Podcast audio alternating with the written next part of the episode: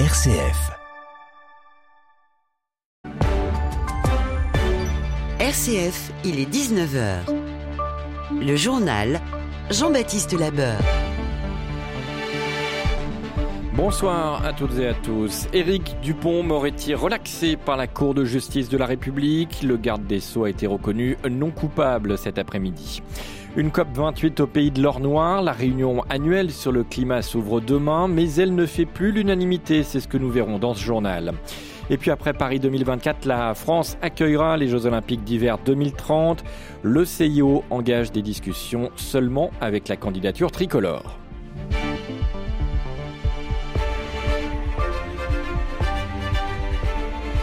Éric Dupont-Moretti sort blanchi de son procès devant la Cour de justice de la République.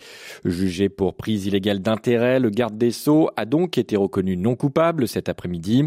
Les juges de la CJR, en majorité des parlementaires, n'ont pas suivi les réquisitions de l'accusation. Elle avait demandé un an de prison avec sursis lors de ce procès inédit pour un ministre de la Justice en exercice. La Cour a considéré que l'élément matériel de la prise illégale d'intérêt était bien constitué, mais pas d'élément intentionnel, estimant que le ministre n'avait pas été averti de ce conflit d'intérêt. Pour Christophe Claire, avocat des syndicats de la magistrature, ce syndicat reste un progrès malgré l'absence de condamnation.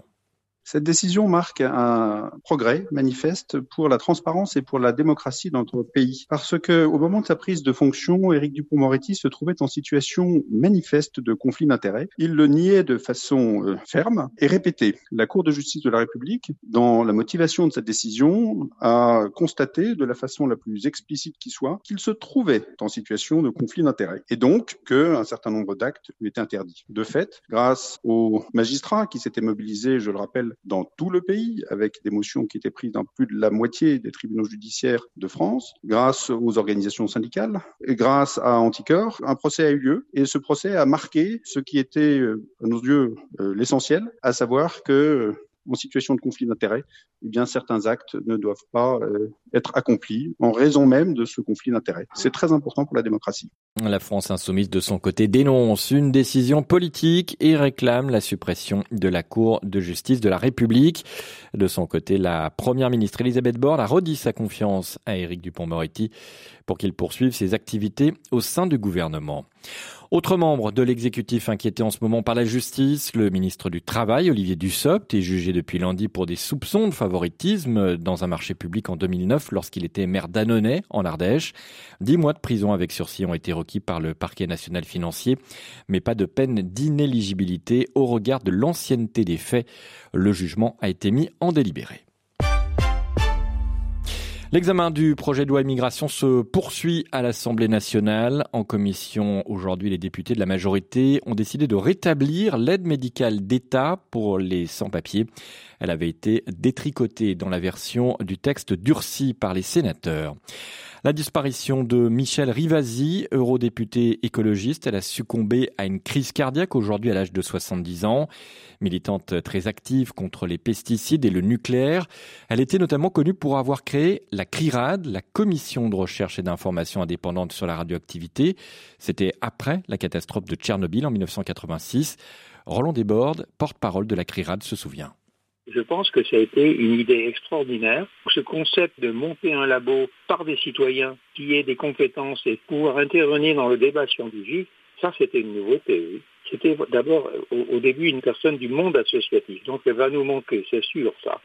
Et puis après elle est rentrée en politique. Et là, avec des, mots euh, simples et en même temps forts, de la fraîcheur, dans un milieu qui est, il euh, faut reconnaître, un peu spérosé. J'espère que quelqu'un va la remplacer sur ce plan-là parce que parce qu'elle va nous manquer là, oui. Près de 2000 personnes ont participé aux obsèques de Gérard Collomb à Lyon ce matin. Un dernier hommage à celui qui fut maire de la ville durant près de 20 ans, en présence notamment d'Emmanuel Macron, le président de la République, a salué un homme d'État visionnaire qui a changé, selon lui, sa vie. Après la Chine, une recrudescence inhabituelle de cas d'infection respiratoire également observée en France. Le directeur générale de la santé a adressé aujourd'hui un courrier urgent à tous les professionnels de santé. Des pneumopathies provoquées par la bactérie Mycoplasma pneumoniae. Elle touche les jeunes enfants. C'est une infection généralement bénignes, mais certains cas nécessitent une hospitalisation, souligne le directeur général de la santé.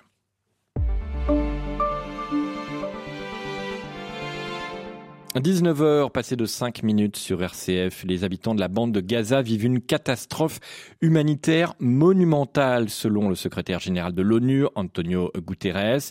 Il réclame un véritable cessez-le-feu humanitaire.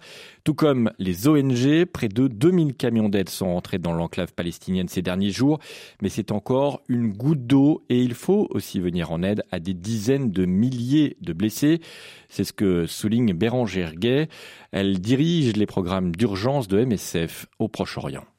On sait que dans la bande de Gaza, euh, il y avait environ 3500 lits d'hospitalisation, dont 2000 dans le nord et 1500 dans le sud. Et on parle aujourd'hui de 30 000 blessés, avec des dizaines de milliers de blessés qui auront besoin d'être hospitalisés pour des semaines, voire des mois. Tout ça aujourd'hui avec la moitié des hôpitaux qui sont plus fonctionnels. Aujourd'hui, on, on avait 35 hôpitaux dans la bande de Gaza avant le 7 octobre qui étaient fonctionnels et opérationnels. Aujourd'hui, on parle de seulement 9 hôpitaux qui sont toujours partiellement fonctionnel.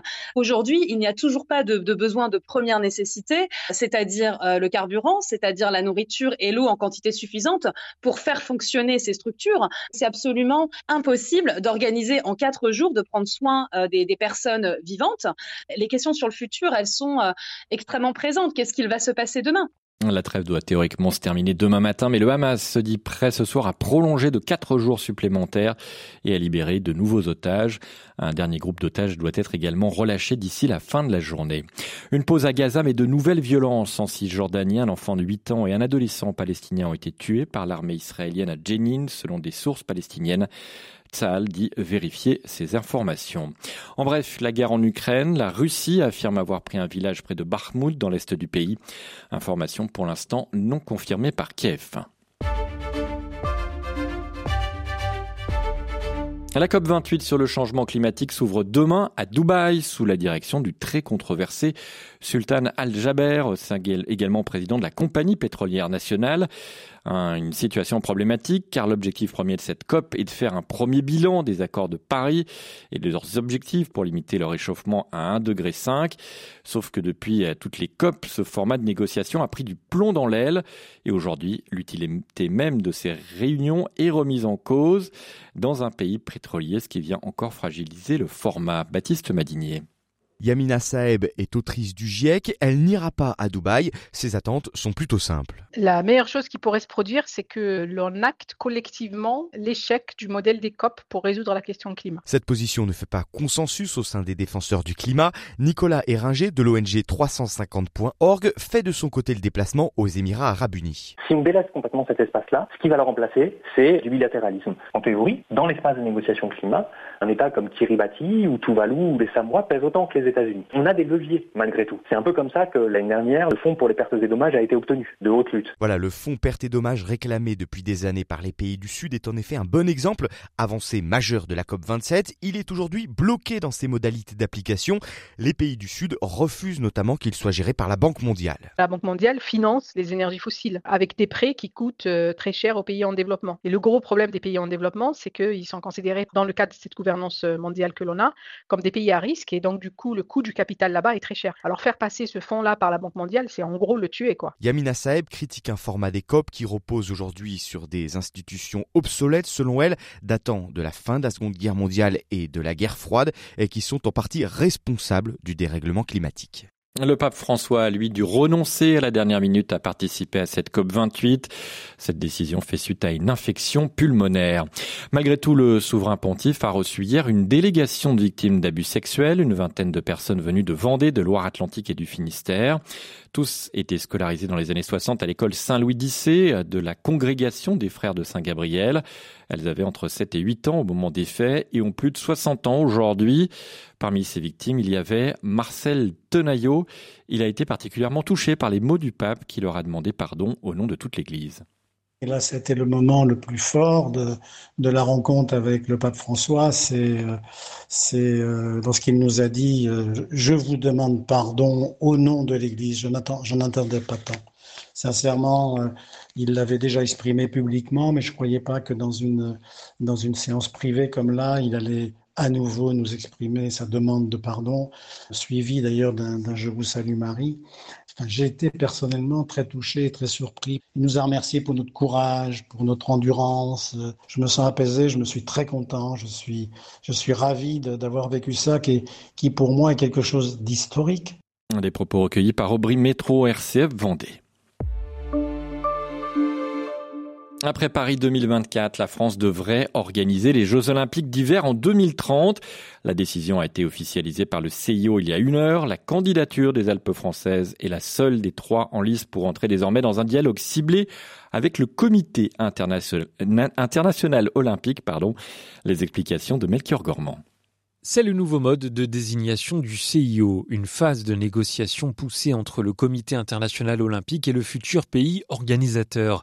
Mais en optant de dialoguer avec un seul pays, le CIO montre clairement son choix face au dossier de la Suède et de la Suisse. La candidature française n'avait pourtant été déposée que le 7 novembre dernier, avec une répartition des sites sur tout l'arc alpin de la Haute-Savoie aux Alpes-Maritimes jusqu'à Nice pour les sports de glace.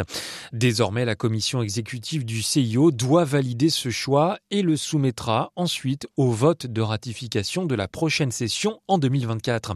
Toutefois, selon la charte olympique, ce vote ne peut pas avoir lieu dans un même pays en même temps candidat. Cela devrait donc exclure la session de Paris avant les Jeux olympiques d'été. Ce dernier vote pourrait donc intervenir plus tard. Et concernant cette fois les JO 2024, il faudra montrer patte blanche pour circuler dans certains quartiers de Paris, en Ile-de-France, autour des sites olympiques. Il faudra une attestation avec un QR code délivré via une plateforme numérique dédiée. C'est ce qu'a indiqué aujourd'hui le préfet de police de Paris, Laurent Nunez. Le football et la Ligue des Champions avec euh, ce soir un nouveau choc franco-anglais. Lance se déplace à Arsenal. Coup d'envoi à 21h. Merci de votre fidélité. Passez une très bonne soirée sur RCF. À demain, même heure.